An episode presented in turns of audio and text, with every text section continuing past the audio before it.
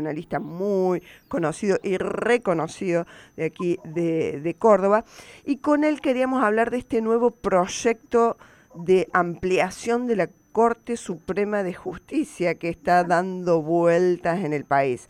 Buenos días, Antonio, mucho gusto, muchas gracias por atendernos. Un gran placer, Roxana, ¿cómo estás vos? Muy bien, muy bien. Eh, bueno, em, ya sabemos que está dando vueltas este nuevo proyecto. Es algo recurrente el tema de los proyectos para, para achicar, para agrandar, para achicar, para agrandar la Corte Suprema de Justicia. Ahora hay un nuevo proyecto que la verdad que sorprende respecto de todos los anteriores porque el cambio es grande. De los cinco miembros que tiene actualmente quiere llevarlo a 25. Es un proyecto que ha presentado el gobierno o que avala el presidente Alberto Fernández con el aval de los gobernadores del PJ, ¿no? Donde estarían representados todos los las, provincias, no, no, no se entiende bien cómo es. ¿Qué, opinión tiene de esto? Realmente, Roxana, y, la primera observación tuya es muy buena. Veamos rápidamente el tema bajo el punto de vista histórico. Eh, la primera corte fue de cinco miembros.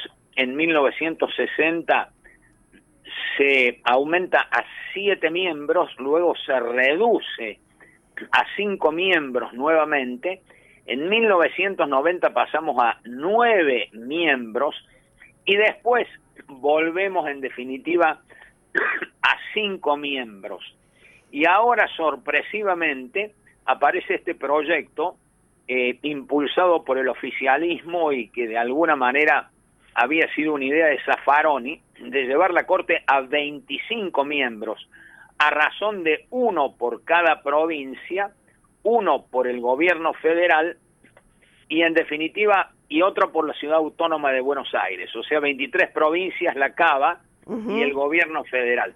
Así que una corte de 25 miembros, el proyecto es primero, un enorme disparate, refleja la incoherencia que tiene el oficialismo. Segundo, se ve claramente la intención de dominar al Poder Judicial y en particular a la Corte Suprema.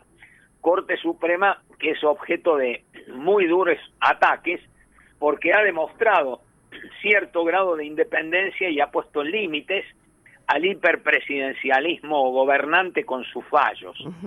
Y, Así que en definitiva esto. No tiene precedentes tampoco en el derecho comparado, no hay ninguna federación en la cual se integre la Corte con un representante de cada uno de los gobiernos subnacionales. Así que creo que solamente hay que hacer una consideración de tipo político, es un intento más para que la Corte no siga dictando fallos y sobre todo en los temas más graves para el gobierno, que son en este caso dos. Uno, las causas de corrupción y en segundo lugar el posible fallo que dicte la Corte con respecto a lo que fue el zarpazo por decreto de necesidad de urgencia que dictó el presidente quitándole fondos a la ciudad autónoma de Buenos Aires para destinarlo a la provincia de Buenos Aires. Así que por eso se produce esta movida que creo que no va a tener ningún éxito porque podrá salir del Senado, pero no va a pasar la Cámara de Diputados y mucho menos pensar que se van a tener dos tercios de votos en el Senado para producir una sola designación. No pueden ni siquiera cubrir el cargo quinto de la Corte después que se fue Hayton de Nolasco y se está hablando acá de más de 20 designaciones. Claro, lo quieren politizar totalmente. O sea, es un apriete a la Corte, en definitiva, un apriete indirecto.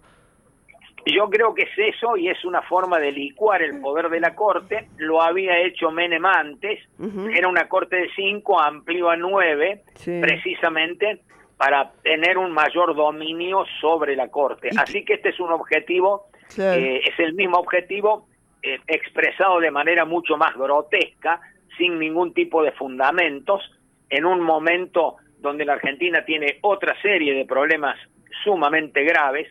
Así que es solo una expresión más de la decadencia argentina. Claro, y, lo que sorprende que quien achicó eh, la cantidad de miembros de la Corte de nueve para llevarlo a cinco en el 2006 fue precisamente Cristina Fernández de Kirchner, que es ahora quien quiere que se amplíe.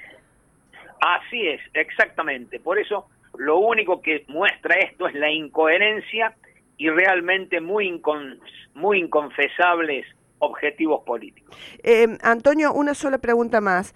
Porque por ahí siempre cuando uno dice, y es lo que están diciendo los gobernadores, ¿cómo se entiende que los gobernadores estén apoyando esto? Eh, no los gobernadores, sino eh, este, algunos gobernadores del PJ, pero que son muchos, son muchos, porque eran como 17, me parece, 16 provincias que están avalando este proyecto.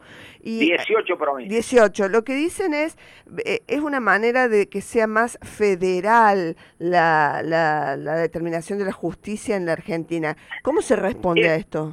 Eso es completamente falso. Si algo caracteriza a esta actual integración de la Corte Suprema, ha sido una profundización de la filosofía eh, realmente federalista y municipalista. Es un tema que he tratado en mis libros, en conferencias. Claramente uno advierte que muchas veces la jurisprudencia de la Corte fue centralista. O sea que siempre en los conflictos de poderes en los conflictos de competencias entre gobierno federal y provincias, que son temas muy importantes que falla la Corte, para eso está la Corte Suprema de Justicia, siempre las resoluciones eran a favor del gobierno central, del gobierno federal. Esto ha cambiado con esta integración de la Corte, por eso ese es otro motivo absolutamente falaz.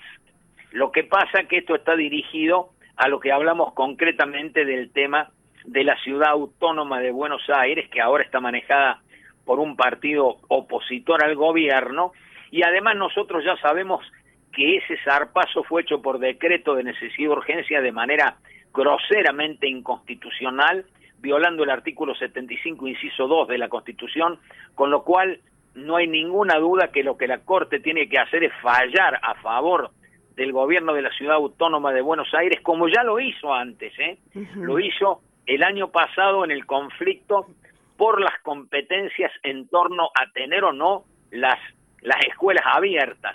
Así que en definitiva, ya hay jurisprudencia claramente federal de esta Corte, se, se presupone que así va a ser el nuevo fallo y por eso se comprende entonces esta, esta idea realmente inconcebible que han puesto en marcha, que tiene ese objetivo político de presionar a la Corte, de impedir que siga fallando, y además el otro que es un objetivo permanente, es decir, detener las causas penales de investigación de la corrupción, que es uno de los problemas más graves de la historia argentina. Claro, claro. Y mientras tanto se pierde tiempo y horas de gestión que debieran dedicarse a, a los tantos problemas acuciantes que realmente tiene el país en este momento, ¿no?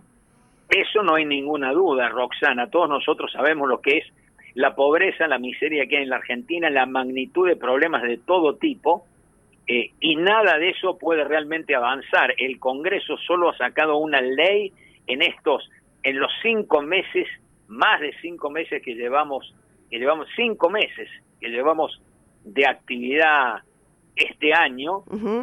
Por ejemplo, por donde lo mires, recién ahora se pone en marcha el Congreso, estuve en el debate sobre boleta única, también se opone el oficialismo a la idea de boleta, de boleta única, que es un cambio electoral indispensable, eh, y no hemos avanzado en ninguno de los otros graves temas, no tenemos ni siquiera presupuesto sancionado por el Congreso. ¿Y por qué la situación institucional de la Argentina es muy grave. ¿Y pero por qué se opone el, oficialismo, el gobierno nacional a, la boleta única? A, que comencemos a votar como se vota en Córdoba, ¿no? Claro, ni más ni menos. Lo que pasa, hay cinco distritos donde se vota así, pero ellos quieren mantener ese sistema porque es el sistema tramposo de los grandes aparatos y lo que les interesa realmente es el tema de la provincia de Buenos Aires, del área metropolitana, por eso no quieren cambiar absolutamente nada. Dicen que el sistema ha funcionado bastante bien, es decir, nosotros tenemos uno de los sistemas electorales más atrasados de América Latina y del mundo, no hay ninguna duda, la mayoría del mundo sigue el sistema australiano de boleta única a partir de 1858 y los países han ido adoptando sucesivamente estos cambios electorales. Ni eso se puede cambiar acá, pero mientras no podemos hacer un avance en materia electoral, tampoco, por ejemplo, en ficha limpia, hablando de temas de corrupción, sin embargo, pretenden una modificación de la Corte Suprema en vez de aceptar el cumplimiento pleno de la Constitución con un sistema republicano de división y equilibrio de los poderes. ¿no? Así que es muy delicada la situación. Muchísimas gracias, Antonio María Hernández, muy amable. Hasta cualquier momento, Roxana, un placer. Hasta luego.